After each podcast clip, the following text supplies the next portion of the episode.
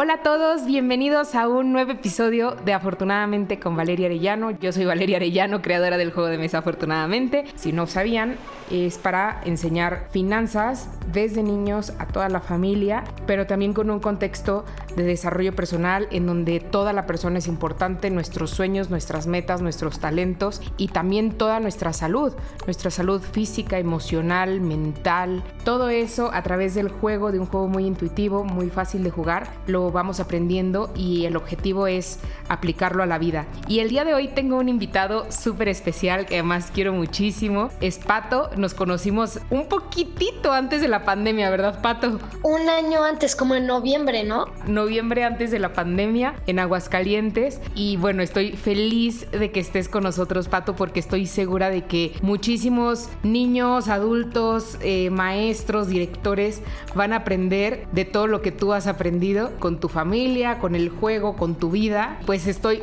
feliz de tenerte aquí. Yo también estoy muy feliz de volverte a ver porque la última vez que te ayudé fue a base de videos y sinceramente no hablé contigo ni nada y ahorita puedo hablar contigo y es una experiencia muy padre. Efectivamente, Pato, déjenme contarles. Nos conocimos en noviembre en esta feria. En enero yo le dije, voy a tener una junta muy importante y necesito que me ayudes a convencer a unas personas de que haya educación financiera en todo México. ¿Me puedes grabar algunos videos? Y, Pato, súper bueno, me grabó unos videos. Yo estaba en la Feria de León en ese momento, entonces estaba como, fue todo el, todo el mes estaba atendiendo el stand y entre una cosa y otra, como dice Pato, ni siquiera hablamos, nada más me mandó los videos, pero ayudó muchísimo y ahí fue cuando conocí a la senadora Reynoso sin saber. Al final no tuve la junta que estaba esperando tener, pero conocí ahí mismo en la Feria de León a la senadora Alejandra Reynoso, que fue quien propuso una iniciativa de ley en el Senado para que todas las personas, todos los mexicanos, niños, adultos, jóvenes, tuvieran educación financiera. Entonces, claro que le enseñé los videos que Pato me había enseñado y claro que Pato, tu testimonio está ayudando a que más y más niños tengan pronto educación financiera. Así que gracias por, por compartirlo. De nada, de hecho yo no sabía todo esto. No, por eso te estoy contando. Estoy súper impactado. Sí, sí, sí, totalmente. ¿Y les quieres contar, a ver, les quieres contar cómo nos conocimos?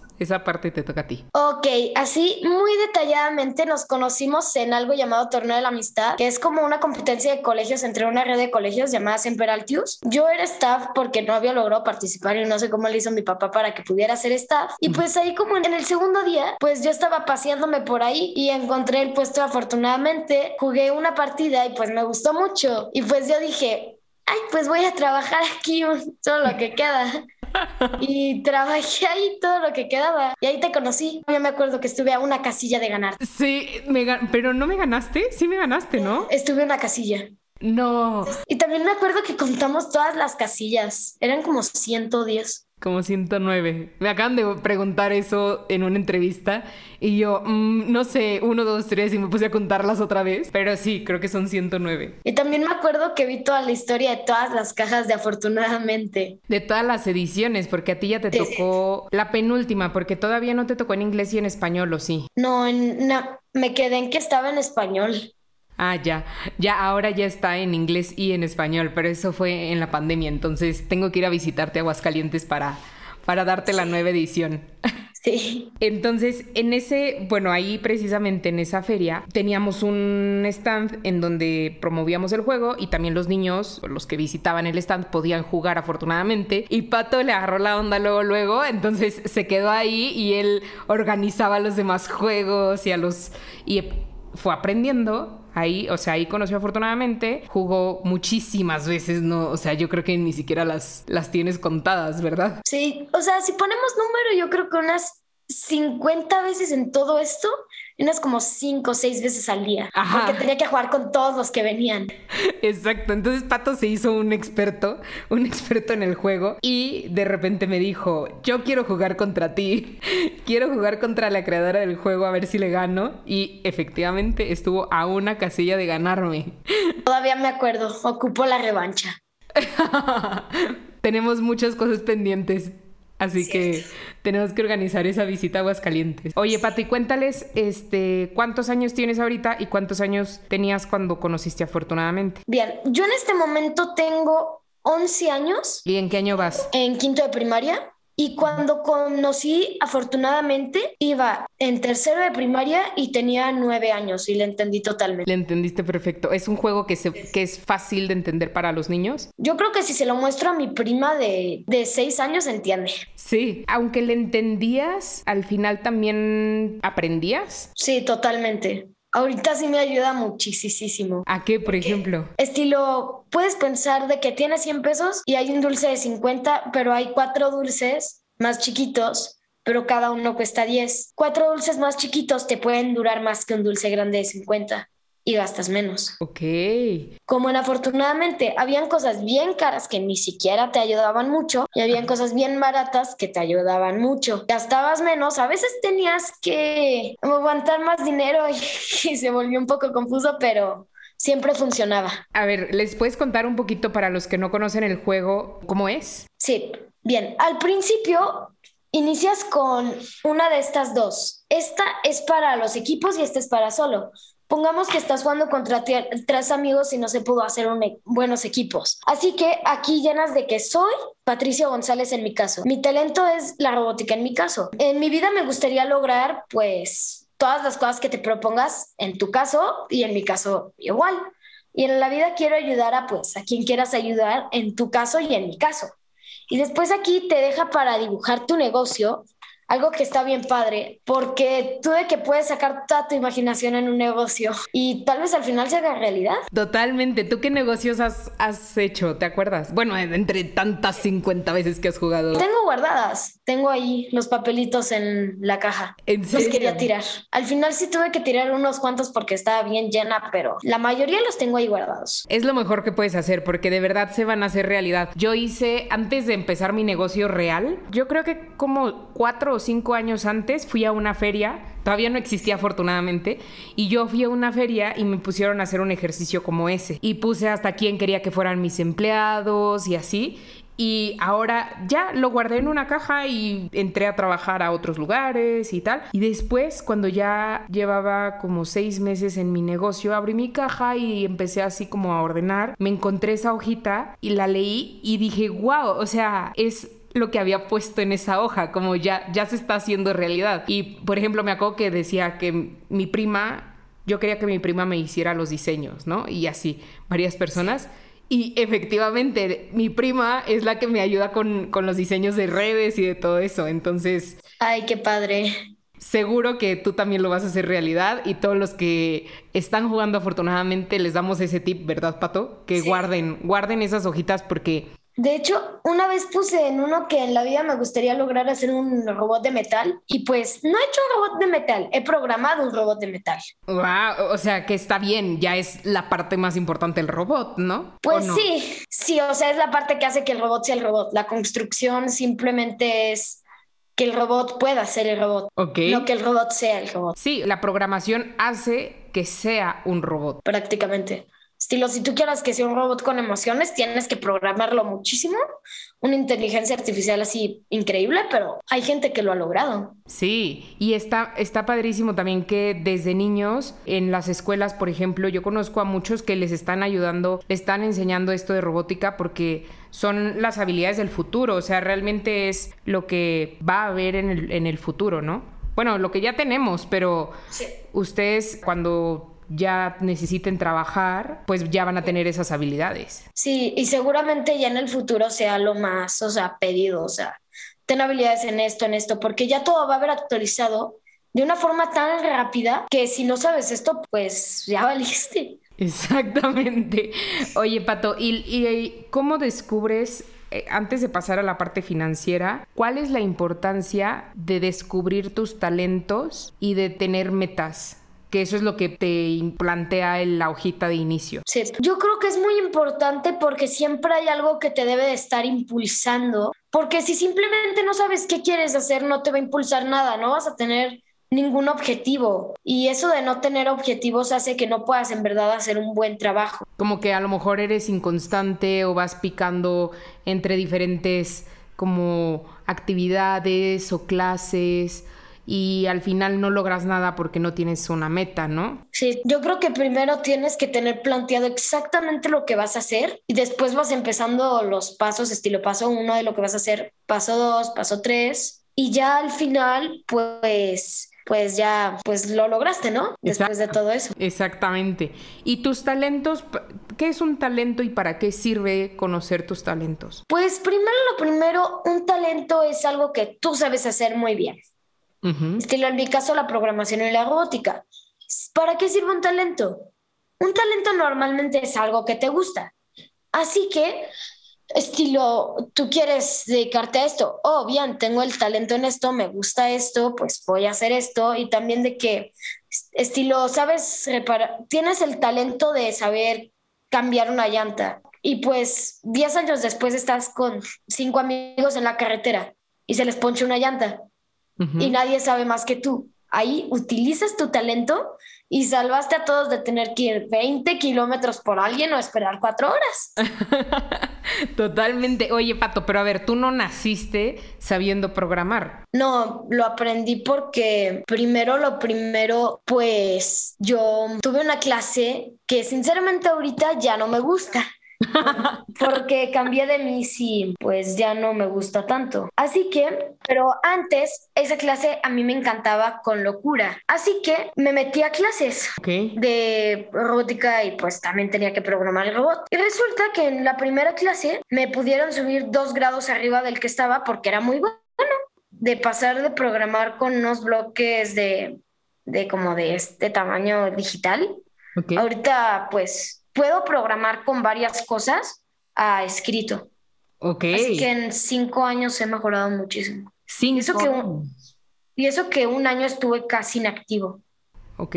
La pandemia, supongo. El 2020, casi, casi nada. Porque en abril me tuve que salir. ¿Y qué le recomendarías a las personas para descubrir sus talentos o desarrollarlos? Pues si a ti te gusta algo y no tienes talento en eso, yo digo que lo desarrolles lo más rápido posible. Pero si tú no tienes nada fijo y quieres descubrir tu talento, yo creo que lo mejor es intentar un poquito de cada cosa o pedirle consejo o alguna ayuda a alguien que tenga ese talento y tal vez de pura suerte lo encuentres o tal vez no tanta suerte. Me encantó totalmente experimentar, aventarte, o sea, probar, porque pues no, no, mucha gente como que intenta descubrirlo, no sé, con un examen nada más y o con consejos nada más y está bien, pero en realidad, en realidad creo que los terminas de descubrir bien o terminas de ver si realmente eso te gusta, pues ejercitándolo. Sí, como a mí me pasó, una sola clase hizo que cinco años o sea, que ya toda mi vida pasa, o sea, una clase en la que casi no programamos nada, yo dije, esto me gusta y ahora cinco años después sigo haciéndolo. Totalmente aviso papás, maestros, la importancia de que los maestros contagien de su pasión a los alumnos, porque eso les va a ayudar a descubrir ese talento, ¿no? Y como decía Pato ahorita, pues ahorita no me gusta porque no me gusta, no me gusta la clase, pero sé que ese es mi talento. Y yo he escuchado a muchos adultos que, dicen, no, es que un maestro me, dijo que, no sé, que no hablaba bien inglés, me quedó el trauma y ya nunca más lo volví a intentar. No, o sea, hay que seguirlo intentando, aunque a lo mejor tu maestro no te haya dado el mejor consejo, ¿no? Cierto. Pato, pues vamos a pasar a la parte financiera del juego. Después de llenar la tarjetita, ¿qué sigue en el juego? Bien, te pones acá en el inicio y pues vas iniciando. Estilo, al principio te da una oportunidad de lo que habría hablado, de hecho. Ok. Aquí puedes gastar varias monedas, que son exactamente dos monedas. La segunda línea, al mismo lugar la segunda línea. Ok. Y sí está muy larga la segunda línea de cómo se ve. Pero poco después tienes otra inversión que subes tres, o sea que inviertes tres, pero subes menos. Ahí estás gastando más por menos. Y yo digo que, aunque sé que el juego ha dado y es pura suerte, pues yo digo que si en la vida real te dan esas dos oportunidades, yo creo que lo pensaría primero y después ya diría, no, mejor la de dos millones, avanzo más rápido. Ajá. Si es que así es la situación, en lugar de la de 3 millones más lento. Aunque sé que tal vez no estés preparado al siguiente nivel, pero mejor arriesgarte que nada. En tus palabras, ¿qué es invertir? Invertir es que das cierta cantidad de dinero o algo por otra cosa que según tú es mejor. Puede ser mejor, puede ser peor, puede ser un poco ambas, pero es casi que total azar. A veces no es tan azar, pero es gastar dinero pensando que con lo que hiciste vas a ganar más dinero y ganar más dinero o perder. Totalmente, Pato. Gracias por esta definición. Porque en esa definición, con las palabras de Pato, está diciendo algo muy importante en las inversiones que a veces en la vida adulta no tomamos en cuenta y es el riesgo. Pues invertir esperas que crezca, ¿no? Tu dinero, no, no nada más lo vas a tener ahí guardado, ni tampoco es nada más gastarlo, sino que tú esperas que crezca, pero puede crecer, puede no crecer, puede crecer, pero no todo lo que tú esperabas. Y a eso se le llama riesgo. Y es bien importante que en la vida real midamos ese riesgo en nuestras decisiones de inversión, porque luego, Pato, llegan adultos que me dicen, es que mi compadre o mi primo o mi sobrino eh, me invitó a este negocio y tengo que invertir este, el dinero que tengo para vivir tres meses, ¿no? Pero no sabes, eh, voy a ganar muchísimo dinero y no sé qué. Y, yo les digo, oye, ¿y ya me diste el riesgo? O sea, puede ser que, no, que tus tu primo, tu compadre, pues no haya calculado bien la inversión y a lo mejor o pasa una crisis o llega una pandemia o los clientes no compran. Entonces eso afecta a los negocios y tú, tú tienes que considerar ese riesgo en tus inversiones, ¿no? En las inversiones de la vida real. Y en el juego también, eh, el juego te ayuda a ir pensando en ese riesgo, que es lo que Pato nos está diciendo. O sea, la inversión en sí no te hace perder en el juego. ¿No? Si te alcanza para invertir, tú puedes invertir. Pero ¿qué es lo que te podría hacer perder después, Pato? Uf, en el juego, pues prácticamente hay unas casillas azules marinas que fueron las que me hizo perder por una casilla contra ti. Pongamos el caso de que tú inviertes, te sale uno y pierdes 14. Así que pues yo creo que ese es el mayor riesgo el dado, la salvación o la perdición. Seis números. ¿Qué pueden hacer los jugadores para evitar ese riesgo? O sea, para hacer como un colchón y que si caen en ese pierde... Todo su dinero. Ajá, que pierdan. ¿Cómo le pueden hacer para que esas casillas negras o naranjas en donde pierdes y gastas, pues no te lleven a la quiebra, ¿no? Pues una buena opción es literal, con más suerte de omitirlas, que es al conseguir todas las estampas. Pero, pues, si no tienes la oportunidad de los dos dados de las estampas, yo creo que la mejor es guardando dinero, no invirtiendo tanto y que no sea tan dura la pérdida de estilo 6 de dinero y que estilo si tienes 20 porque no invertiste en esta, aunque, o sea, la pudiste haber invertido y pudiste haber quedado en primer lugar, tal vez en ese pierde 6 te hubieras ido hasta el principio o hubiera sido al lugar de inicio. Yo digo que la mejor forma es guardando un poco de dinero siendo medio tacaños. Exactamente, Pato. Les estás dando una clase de finanzas para que vean que no soy yo. Este, así son las finanzas. Hay que tener un ahorro para emergencias. No hay que invertir todo nuestro dinero. hay que tener primero un ahorro. Y mucha gente dice, ay, no, vale, pero es que el ahorro, la inflación se lo va a comer. Sí, o sea, ponlo en un lugar seguro, que a lo mejor que no es tan riesgoso, que tampoco te va a hacer millonario, pero que es tu colchón. O sea, que es el que te va a ayudar a tomar riesgos en las inversiones sin afectar tu patrimonio, ¿no? Sin afectar tu juego, que es igual a tu vida, ¿no? Entonces, ese ahorro es muy importante. ¿Qué otros como jugadas puedes tener en el juego? ¿Qué otros escenarios? Cuando, cuando de repente tienes muchísimo dinero. Cuando sí de que tienes, pongamos un ejemplo, la bolsa la tengo llena de dinero. Cuando literal tienes la bolsa Ajá. Pues yo creo que si tienes así de que tanto dinero, invierte en todo simplemente. o sea, no inviertas en serio en lo menos, no, invierte en algo medio, punto medio, invierte en todo lo que esté en punto medio y bueno, así te haces hacerle un poco de dinero, pero no, pero vas a seguir teniendo tu reserva y todo eso y vas a tener ya el dinero balanceado, porque tampoco no queremos tener toda tu casa llena de monedas porque no invertiste nada y tal vez por eso también perdiste unas cuantas 20. Exactamente. ¿Cuál es el objetivo de, de afortunadamente? Ganar todas las fichas, tener el, toda la cantidad de dinero que quieras? No. Para mí la, pues el objetivo es el primero llegar a la meta sin haber perdido ni una sola vez porque hay botón de reinicio. Eso después lo explicamos. Otra meta que para mí podría ser, tiene varias metas, sería completar los cinco stickers, aunque sé que por el dado es totalmente aleatorio y hay una probabilidad de que no te salgan ninguna stickers, pero si se puede completar todos los stickers. Otra que también sería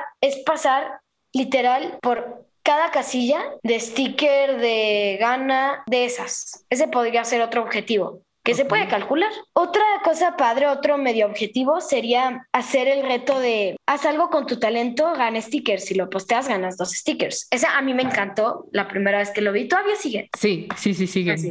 Qué bueno.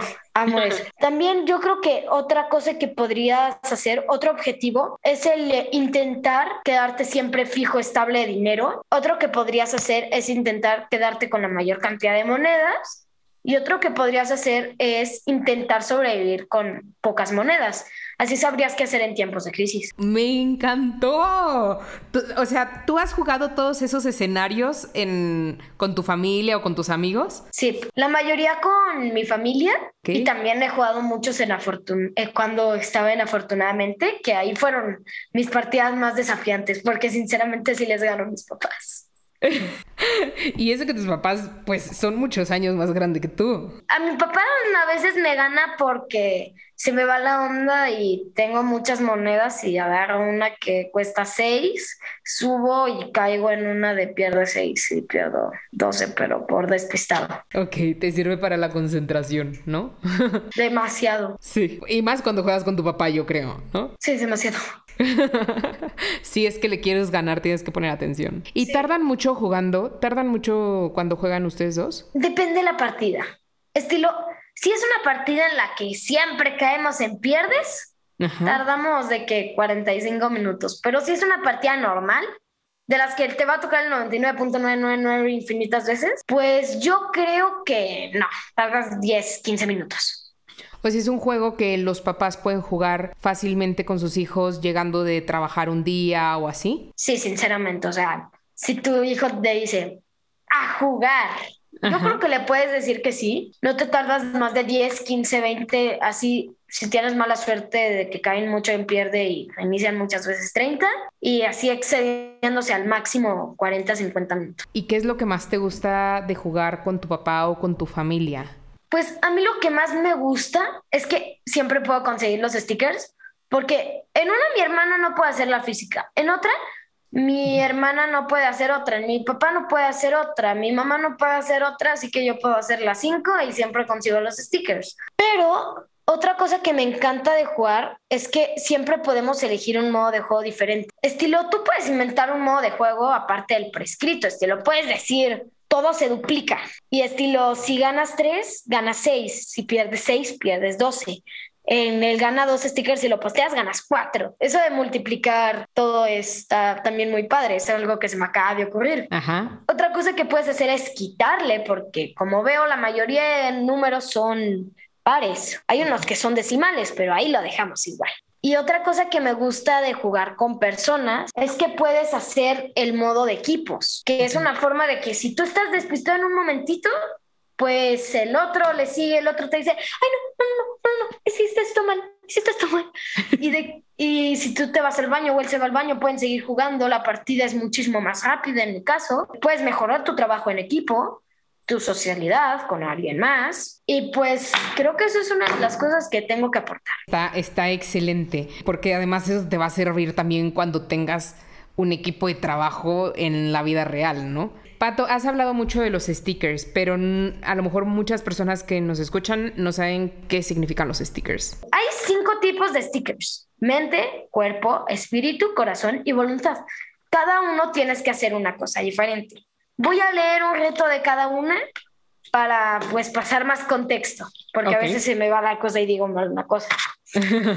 Estilo en voluntad, agradece algo que algún jugador haya ahora mismo. Agradecele algo a un jugador. Estilo, también en corazón, cuenta a todos con qué sentimiento amaneciste hoy.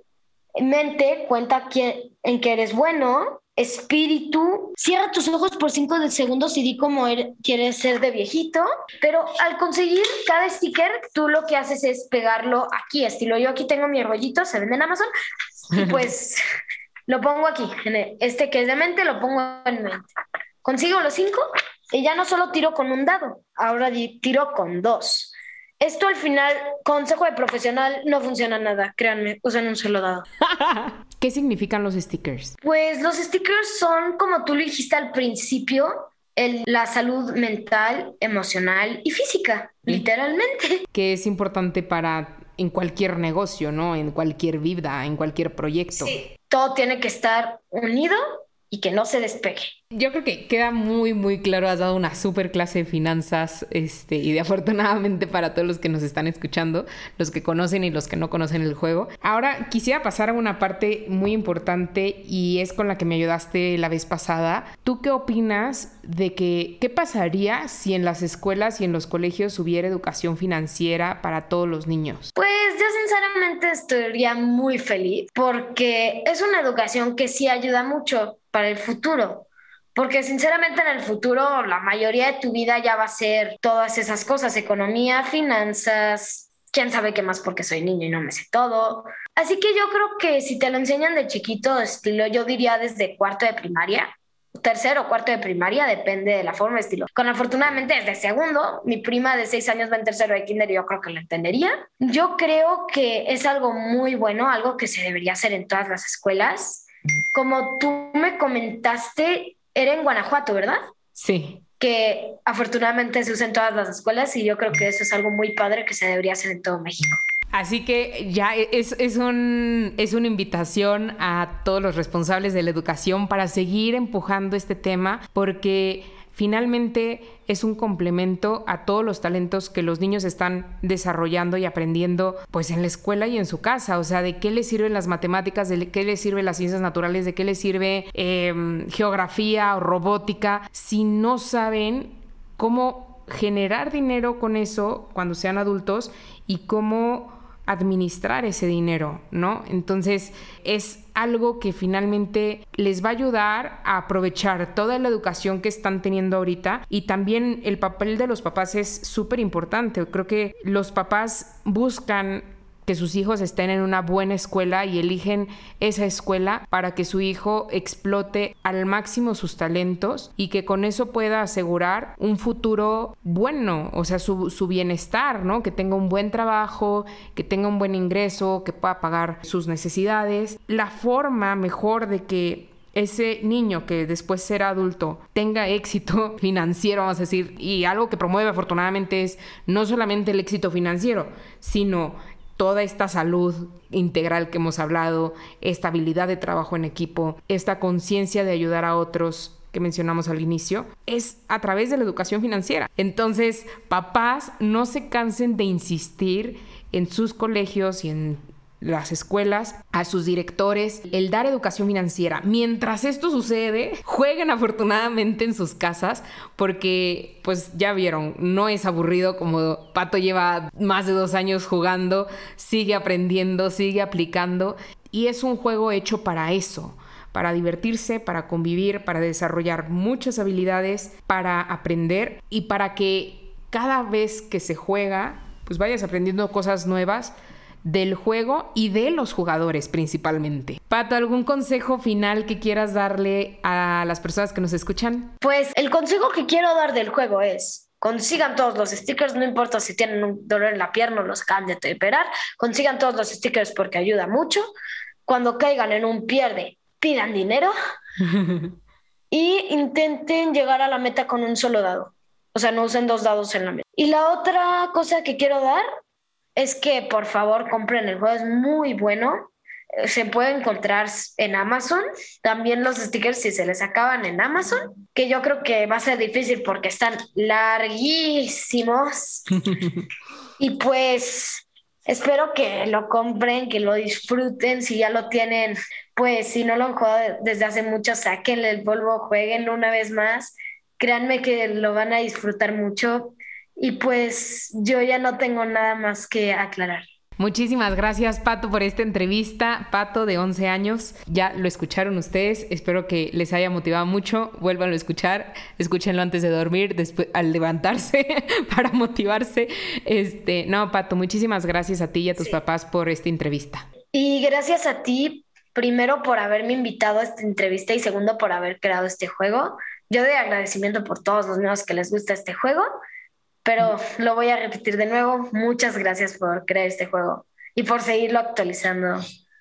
Porque sé que ahorita yo tengo la versión, pues, mm, la segunda más reciente, pero yo sé que la más reciente está mucho mejor. Sé que has mejorado muchísimas cosas. Y pues, muchísimas gracias. Gracias, Pato. Pues ya cuando vaya a Aguascalientes te llevaré una. Muchísimas gracias a todos por, por escucharnos. Nos vemos en el siguiente episodio.